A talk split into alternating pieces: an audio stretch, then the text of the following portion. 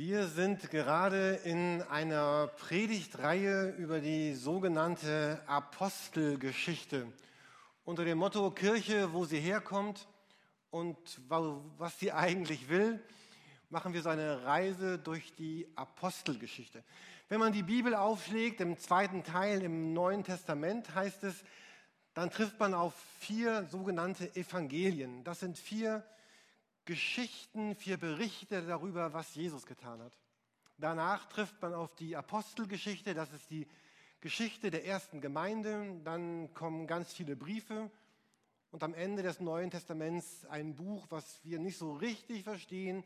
Das ist die Offenbarung mit ganz vielen Bildern und ganz vielen Vergleichen. Aber dieser zweite Teil der Bibel, das Neue Testament, beginnt mit zwei, mit fünf Büchern, mit fünf Büchern, die Geschichtsbücher sind, die Geschichten, Geschichte darstellen, und zwar Geschichte, wie Gott ist. So war Gott, so hat Gott gehandelt mit den Menschen, so war Jesus auf dieser Erde. Diese Geschichtsbücher sprechen von seinen Werten, von seinen Zielen, die sprechen davon, was wir von Gott erwarten können, aber auch ganz klar davon, was Gott von uns erwartet. Geschichte. Mir fiel gestern eine Story ein, die mir immer wieder einfällt. Das war in der achten oder neunten Klasse. Ich war nicht der Schulleiter, ich war der, äh, ich war der Schüler damals, achte, neunte Klasse, war im Austausch in Brighton. Da spricht man Englisch, das ist so süd, südliches England. Und dann waren wir mit den Gasteltern und den Leuten in so einer Bücherhalle und dann sie fragten, ob ich denn äh, Fiction lesen wolle. Do you read Fiction? Äh, Fiction, nee, ich, Fiction, das Wort kannte ich gar nicht. Ich dachte an Science Fiction. Und damals war ich so, da war ich kein Science, kein, kein Science Fiction Freund. Ich dachte, nee, will ich nicht, will ich nicht. Und, und später habe ich erst begriffen, dass sie wahrscheinlich mit dem Wort Fiction etwas meinten wie äh, sowas wie Abenteuerromane, so wie Karl May oder Die Reisen des Marco Polo oder Captain Hornblower. Also genau diese Bücher, die ich ja als Jugendlicher geliebt habe. Erzählliteratur. Und ich frage mich bis heute, was dachten die über diesen komischen Austauschschüler aus Deutschland? Der war 8., 9. Klasse, aber mag keine Geschichten. Der, was will er denn sonst lesen? Sachbücher oder Schulbücher oder Gedichte? Was will er denn? Und mir fiel das gestern ein, als ich über diesen Gedanken der Geschichte nachdachte. Dass das Neue Testament beginnt damit, Geschichten zu beschreiben, aber nicht eben Fiction im Sinne von ausgedachte Erzählliteratur, sondern Geschichte, in der sich Gott zeigt, in der Menschen heute Gott sehen können, Jesus kennenlernen können, ihn kennenlernen, ihm begegnen. Er, er will mich darin prägen. Und Glaube ist im Grunde so eine, dass wir Gott erlauben, seine Geschichte mit unserem Leben zu schreiben. Wir alle leben auf dieser Erde verschieden lang, an verschiedenen Orten. Wir leben ganz verschiedene Leben, aber jeder lebt seine Geschichte auf dieser Welt. Und Glaube bedeutet, dass Jesus sagt, ich möchte diese Geschichte gerne mit dir zusammenleben. Ich möchte mit dir Geschichte schreiben. Ich möchte dein Leben verändern und ich möchte die, die Welt verändern, indem ich Geschichte mit dir schreibe. Und wenn wir uns jetzt die Apostelgeschichte angucken, dann gucken wir uns heute Morgen auch eine von diesen Geschichten in der großen Geschichte an, ein Ereignis. Falls ihr das auch mitlesen möchtet oder äh, nachlesen wollt zu Hause, wir finden das in Apostelgeschichte Kapitel 16 die Verse 1 bis 5. Ich möchte sie uns gerne einmal vorlesen. Paulus ging zuerst nach Derbe und von dort aus weiter nach Lystra. Dort traf er Timotheus, einen Jünger, dessen Mutter eine jüdische Gläubige war, dessen Vater aber ein Grieche. Timotheus war bei den Gläubigen in Lystra und Ikonien hoch angesehen. Deshalb wollte Paulus, dass er ihn auf seiner Reise begleitet. Mit Rücksicht auf die Juden in dieser Region ließ Paulus Timotheus vor ihrer Abreise beschneiden, denn alle wussten, dass sein Vater ein Grieche war. Dann zogen sie von Ort zu Ort und erklärten den Menschen, was die Apostel und Ältesten in Jerusalem im Blick auf die Gebote für die Nichtjuden beschlossen hatten. So wurden die Gemeinden im Glauben gestärkt und die Zahl der Jünger wurde von Tag zu Tag größer. Danach reisten Paulus und Silas, dann wohl mit Timotheus, durch das Gebiet von Phrygien und Galatien, weil der Heilige Geist ihnen untersagt hatte, in die Provinz Asien zu gehen. Das, das liest sich wie ein, ein Reisebericht, ist es teilweise auch. Und ich möchte uns gerne mal zeigen auf der Karte, die wir jetzt sehen, wo wir eigentlich gerade sind. Ihr seht hier auf der Karte diese Orte Lystra und Derbe, die in diesem kleinen Kreis eingekreist sind. Dort ist Paulus angekommen. Er hat gestartet bei, in Jerusalem, das ist irgendwo so einen halben Meter unter Antiochien auf der roten Wand hier, dann hochgezogen nach Antiochien, rüber nach Derbe und Lystra. Also er startete in Jerusalem, das ist das heutige Israel, dann durch den Libanon, durch Syrien hindurch und ist jetzt in der Türkei angekommen. Diese Orte Derbe und Lystra, so ganz grob liegen die ein bisschen nördlich von Side, das kennen ganz viele von uns, weil sie da im Urlaub waren in der Türkei, oder östlich von Antalya, so ganz grob, also ungefähr die Ecke. Wenn man da heute hinfliegt, Stunde nach rechts, kommt man dann nach Lystra und Derbe. Wahrscheinlich sah das damals alles ein bisschen anders aus als heute. Und dort trifft Paulus auf diesen Timotheus. Und Timotheus ist jemand, mit dem Paulus von da an sein ganzes Leben hindurch befreundet ist. Das ist fast so eine Vater-Sohn-Beziehung. Paulus wird so ein Mentor. Es gibt zwei Briefe im Neuen Testament an Timotheus. Und da ist so der Beginn einer wunderbaren Freundschaft. Und irgendwann später an die Philipper schreibt dann Paulus einmal, ich habe keinen Gleichgesinnten, der so aufrichtig um eure Sache besorgt ist, denn alle suchen ihren Vorteil, nicht die Sache von Jesus Christus. Also Timotheus war jemand, der Feuer und Flamme war, mit ganzem Herzen dabei war und jemand, der damals in den Kirchen, in den Gemeinden dort sehr hoch angesehen war. Also er war kein, scheinbar kein, kein Schnacker, so eine intellektuelle Blase, so ein Selbstdarsteller, er war kein Wichtigtuer. Es war jemand, der es ganz echt und der es ganz, ganz aufrichtig meinte. Und Paulus sagte, oh, den will ich unbedingt in meinem Team haben. Ich will, dass du mitkommst. Ich habe letzte Woche so eine Untersuchung gelesen, die hat gesagt, dass in Abteilungen oder Betrieben oder Einrichtungen 40 Prozent aller Angestellten für den größten Teil des Erfolges eines Projektes verantwortlich sind. Also 40 Prozent der Beteiligten an einem Projekt helfen am meisten, damit dieses Projekt gelingt. Vielleicht habt ihr auch andere Einteilungen gehört, dass es in jeder Gemeinschaft, in jeder Gruppe gibt es ein Drittel der Leute, die Feuer und Flamme sind für, den, für das Gelingen dieser Gemeinschaft, dieser Gruppe. Ein Drittel sucht sein eigenes Ding und ein Drittel ist einfach nur da.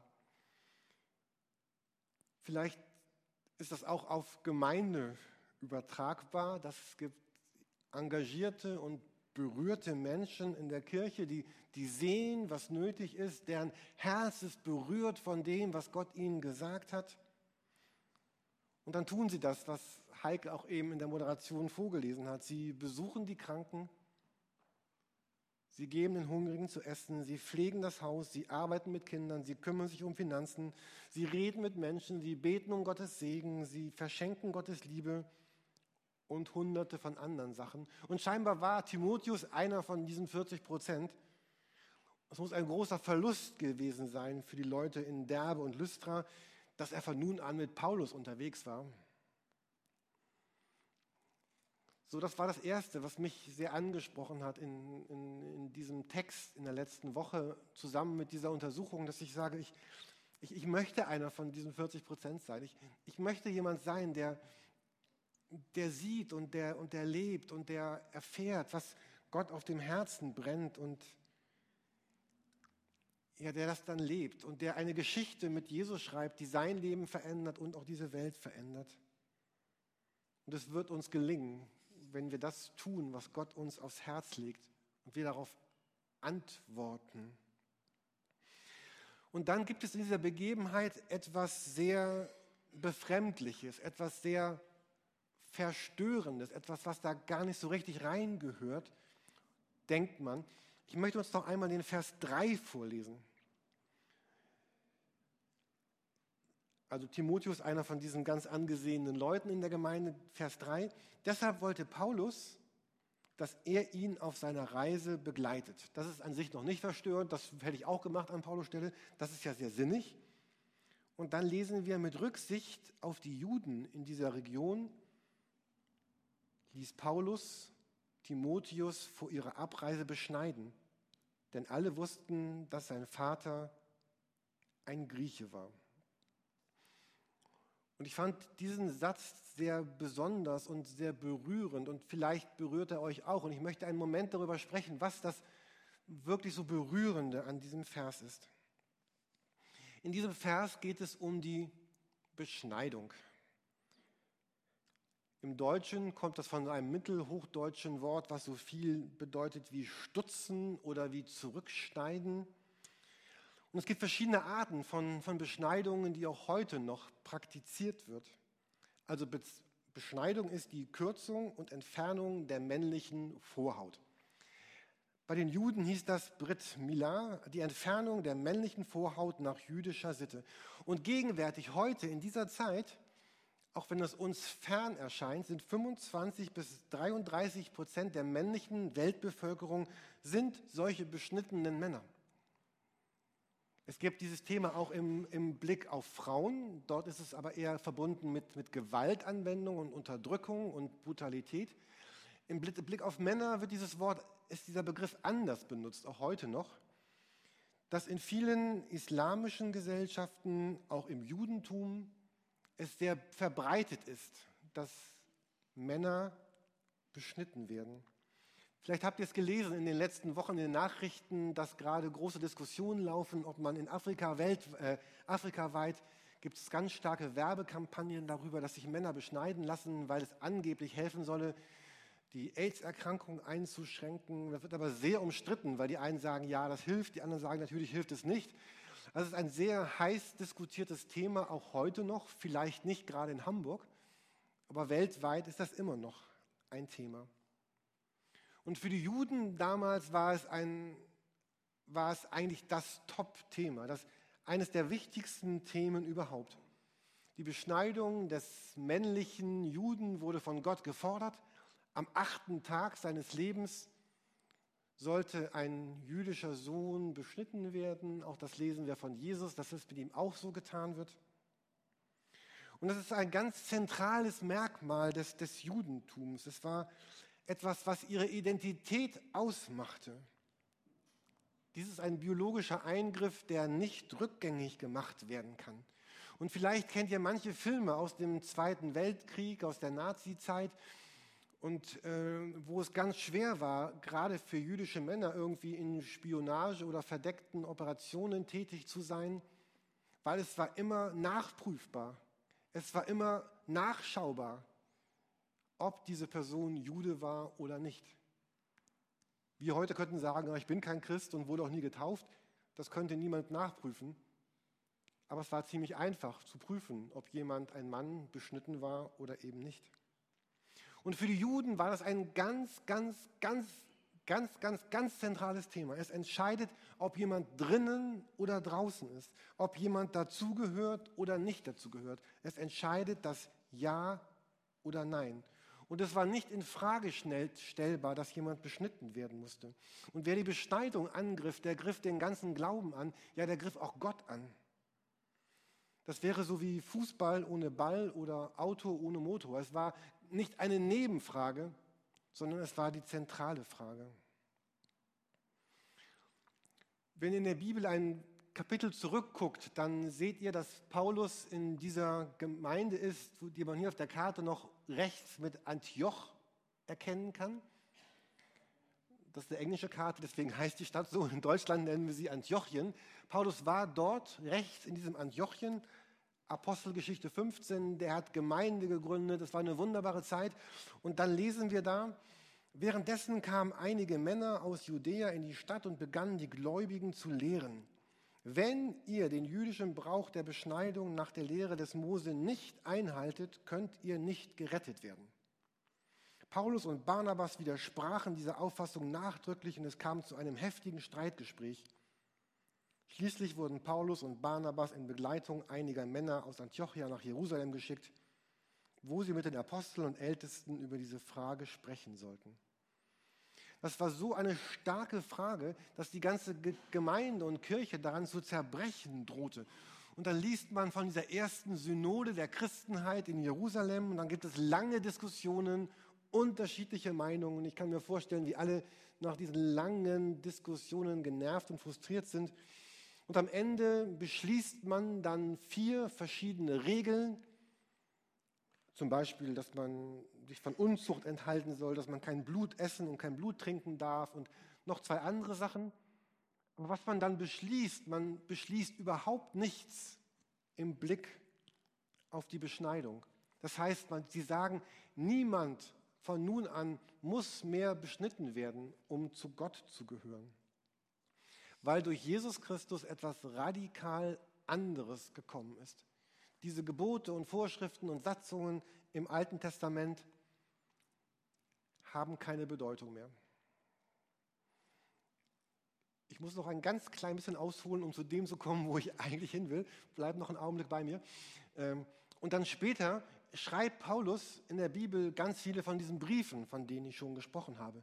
Und in diesen Briefen kämpft er mit schärfsten Worten, mit, mit härtesten Worten, kämpft er gegen Menschen, die sagen, hey, du bist Christ geworden und du musst dich jetzt noch beschneiden lassen. So, ich möchte uns mal nur drei von denen vorlesen. Galater 5, Vers 12. Von mir aus können diese Unruhestifter, die euch durch Beschneidung verstümmeln wollen, sich selbst verstümmeln. Oder er schreibt Galater 6, Vers 12. Die Leute, die euch zur Beschneidung zwingen wollen, tun das nur aus einem einzigen Grund. Sie wollen sich nicht mit der Lehre, dass nur der Tod von Jesus Christus am Kreuz uns retten kann, der Verfolgung aussetzen. Und noch heftiger, Philippa 3, Vers 2. Nehmt euch in Acht vor den Menschen, die sie verhalten sich wie bösartige Hunde, wie solche, die andere verstümmeln, denn sie behaupten, ihr müsstet euch beschneiden lassen, um gerettet zu werden. Also, im Alten Testament war das so, wenn du nicht beschnitten warst, gehörtest du nicht zu Gott. Im Neuen Testament sagt Paulus, wenn du die Beschneidung forderst und durchführst, dann verhältst du dich so, als wäre Jesus gar nicht gekommen, als wäre Jesus gar nicht am Kreuz für dich gestorben, als wäre er nicht auferstanden. Und Paulus kämpft mit harten und härtesten Worten gegen Menschen, die die Beschneidung fordern. Und auf Hintergrund dieses langen Exkurses möchte ich uns noch einmal den Vers 3 vorlesen. Also dieser Paulus, der sich so vehement gegen die Beschneidung wendet, der so vehement theologisch und menschlich beweist, dass es absolut nicht sein darf, sagt, mit Rücksicht auf die Juden in dieser Reise ließ Paulus Timotheus vor ihrer Abreise beschneiden, denn sie alle wussten, dass sein Vater ein Grieche war. Paulus tut hier etwas, was was hundertprozentig dem widerspricht, was er noch ein Kapitel davor in der Bibel bei diesem Konzil mit Diskussionen und Gesprächen und Ringen und Verben durchgekämpft hat. Paulus tut hundertprozentig etwas anderes als das, was er später in ganz vielen Briefen den Leuten sagen wird. Er wird auch später noch Diskussionen und Streitgespräche um diese Beschneidung führen und wird sich vehement weigern, jemanden beschneiden zu lassen. Paulus scheint hier seine theologische Überzeugung, um die er so stark gekämpft hat, zu opfern.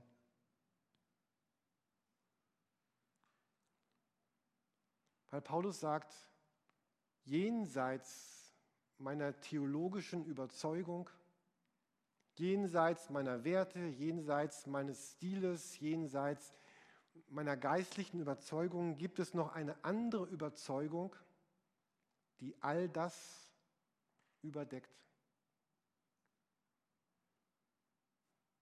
Er sagt, ich bin ein hundertprozentiger Feind der Beschneidung.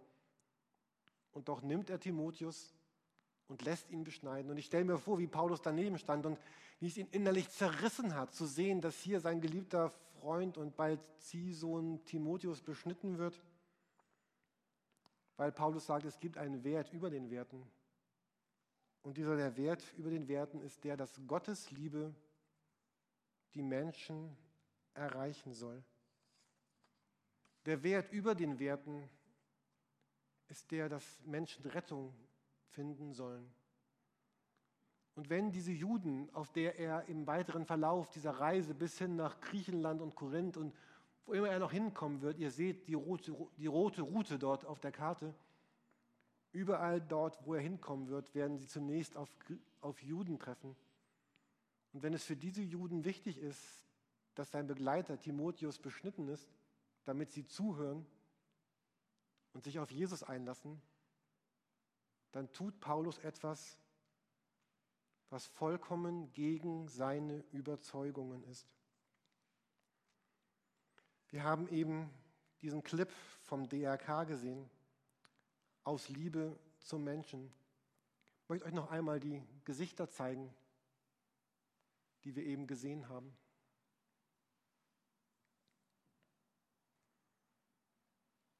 Und ich möchte noch einmal den, den Text lesen.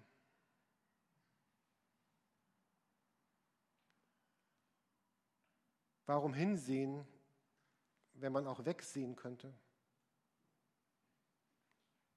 Warum mit jemandem reden, der nicht antwortet? Oder zuhören, wenn einer ständig dasselbe erzählt? Paulus könnte sagen, warum einen Timotheus beschneiden, wenn Beschneidung doch so schlecht ist? Warum mit einem Mitleid haben, der kein Mitleid kennt? Warum alles für jemanden geben, der sich selbst schon aufgegeben hat? Warum Opfern helfen, die doch auch Täter sind? Warum suchen, was keiner finden will? Warum weitermachen, wo keine Hoffnung ist?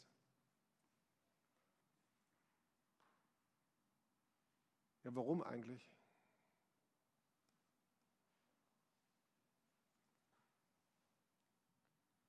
Warum eigentlich? Wegen dem Wert, der über allen anderen Werten steht. Aus Liebe zum Menschen. Aus der Liebe, die Jesus zu den Menschen hat. Vielleicht einer der bekanntesten Bibelverse der Bibel in der gesamten Welt, so sehr hat Gott diese Welt geliebt? So sehr? Hinsehen, wenn ich wegsehen möchte?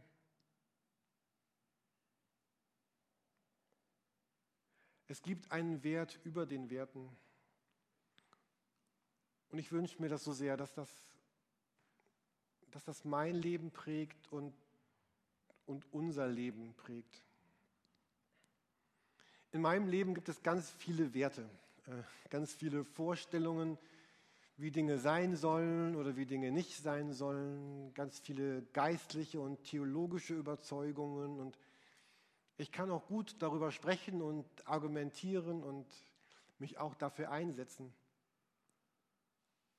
Aber über diesen Werten, über diesen Überzeugungen gibt es einen, einen Wert hinter den Werten aus Liebe zum Menschen.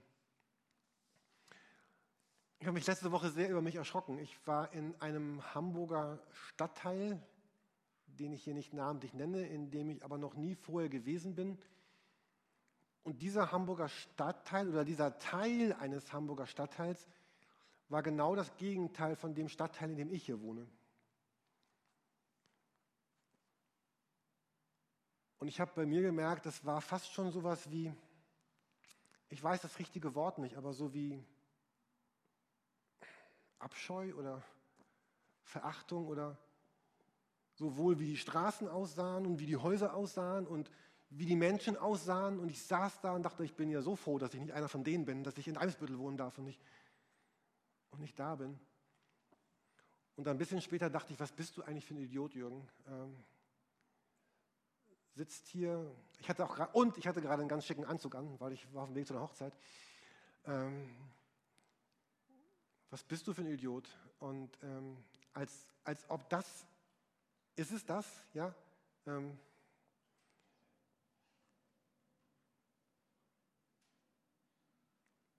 und in Verbindung auch mit diesem Videoclip ähm, und, und diesen, diesen Gedanken, was,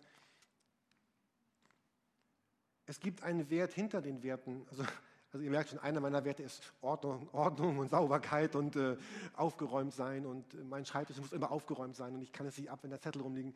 So, und, aber es, es gibt einen Wert darüber. Also der höchste Wert ist doch nicht mein aufgeräumter Schreibtisch oder mein geordnetes Leben oder meine schicke Kleidung oder mein... Es gibt einen Wert darüber.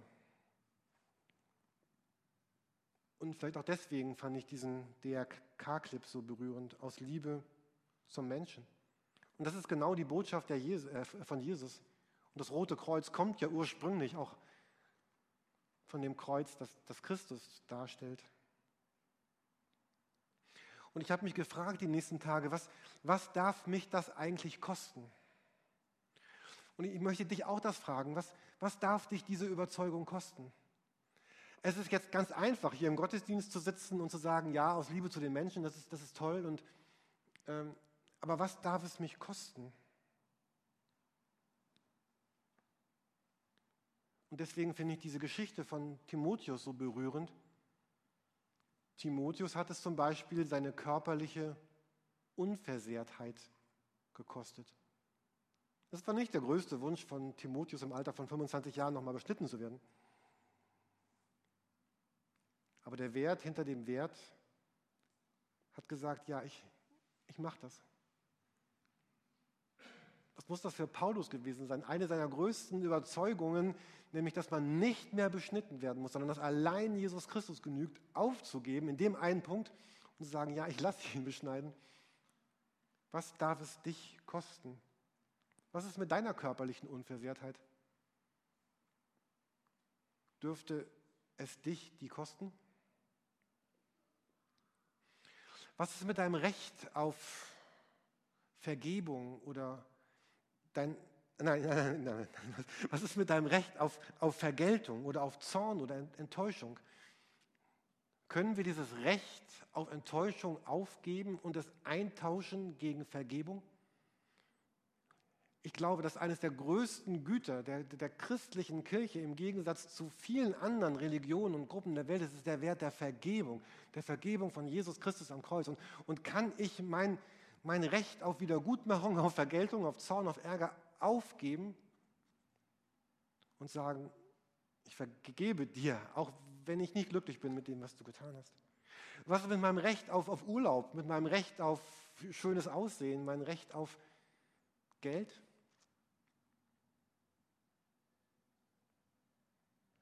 Ich habe letzte Woche mit jemandem gesprochen und die Person meinte, ich, ich habe gute Dinge getan für andere, aber die tun jetzt keine guten Dinge für mich. Also was ist mit meinem, meinem Recht auf Verstandensein? Ich weiß nicht, ob jeder von diesen Leuten da oben auf diesem Bild den Helfern vom DRK gedankt hat. Ich würde sagen, wahrscheinlich nicht. Und mir fiel heute Morgen noch so ein, ein Text ein, wo, den Paulus schreibt und den, den ich auch sehr berührend finde. Er schreibt in 1. Korinther 9, schreibt er,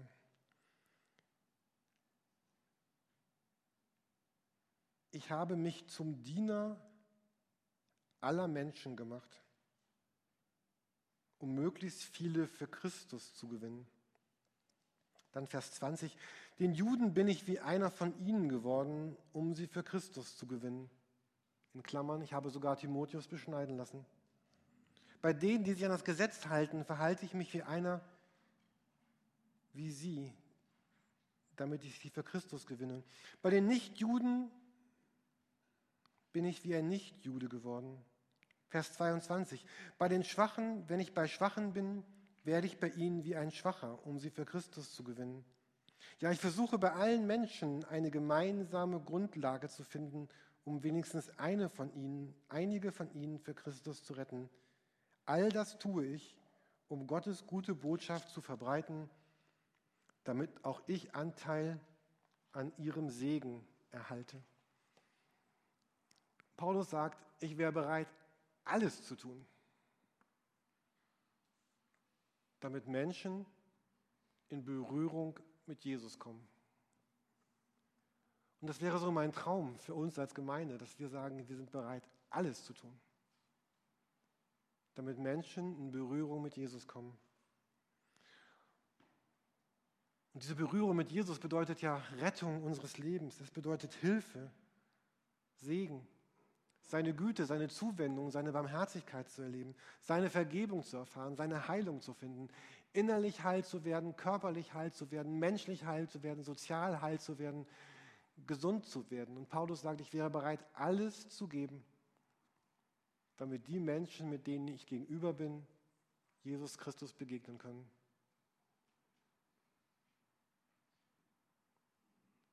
Eigentlich haben wir es heute Morgen nur einen Reisebericht angesehen, wie Paulus von Antiochia nach Derbe und Lystra gereist ist.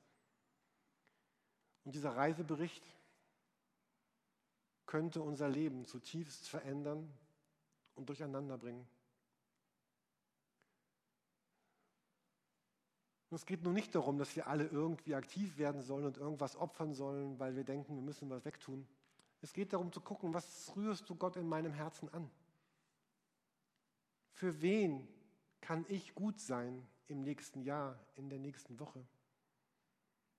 Und was von meinen Rechten kann ich vielleicht zeitweilig aufgeben, damit andere Liebe Vergebung, Gegenwart und Güte Gottes finden, finden und damit diese Welt ein bisschen heiler wird, weil Menschen Jesus Christus treffen.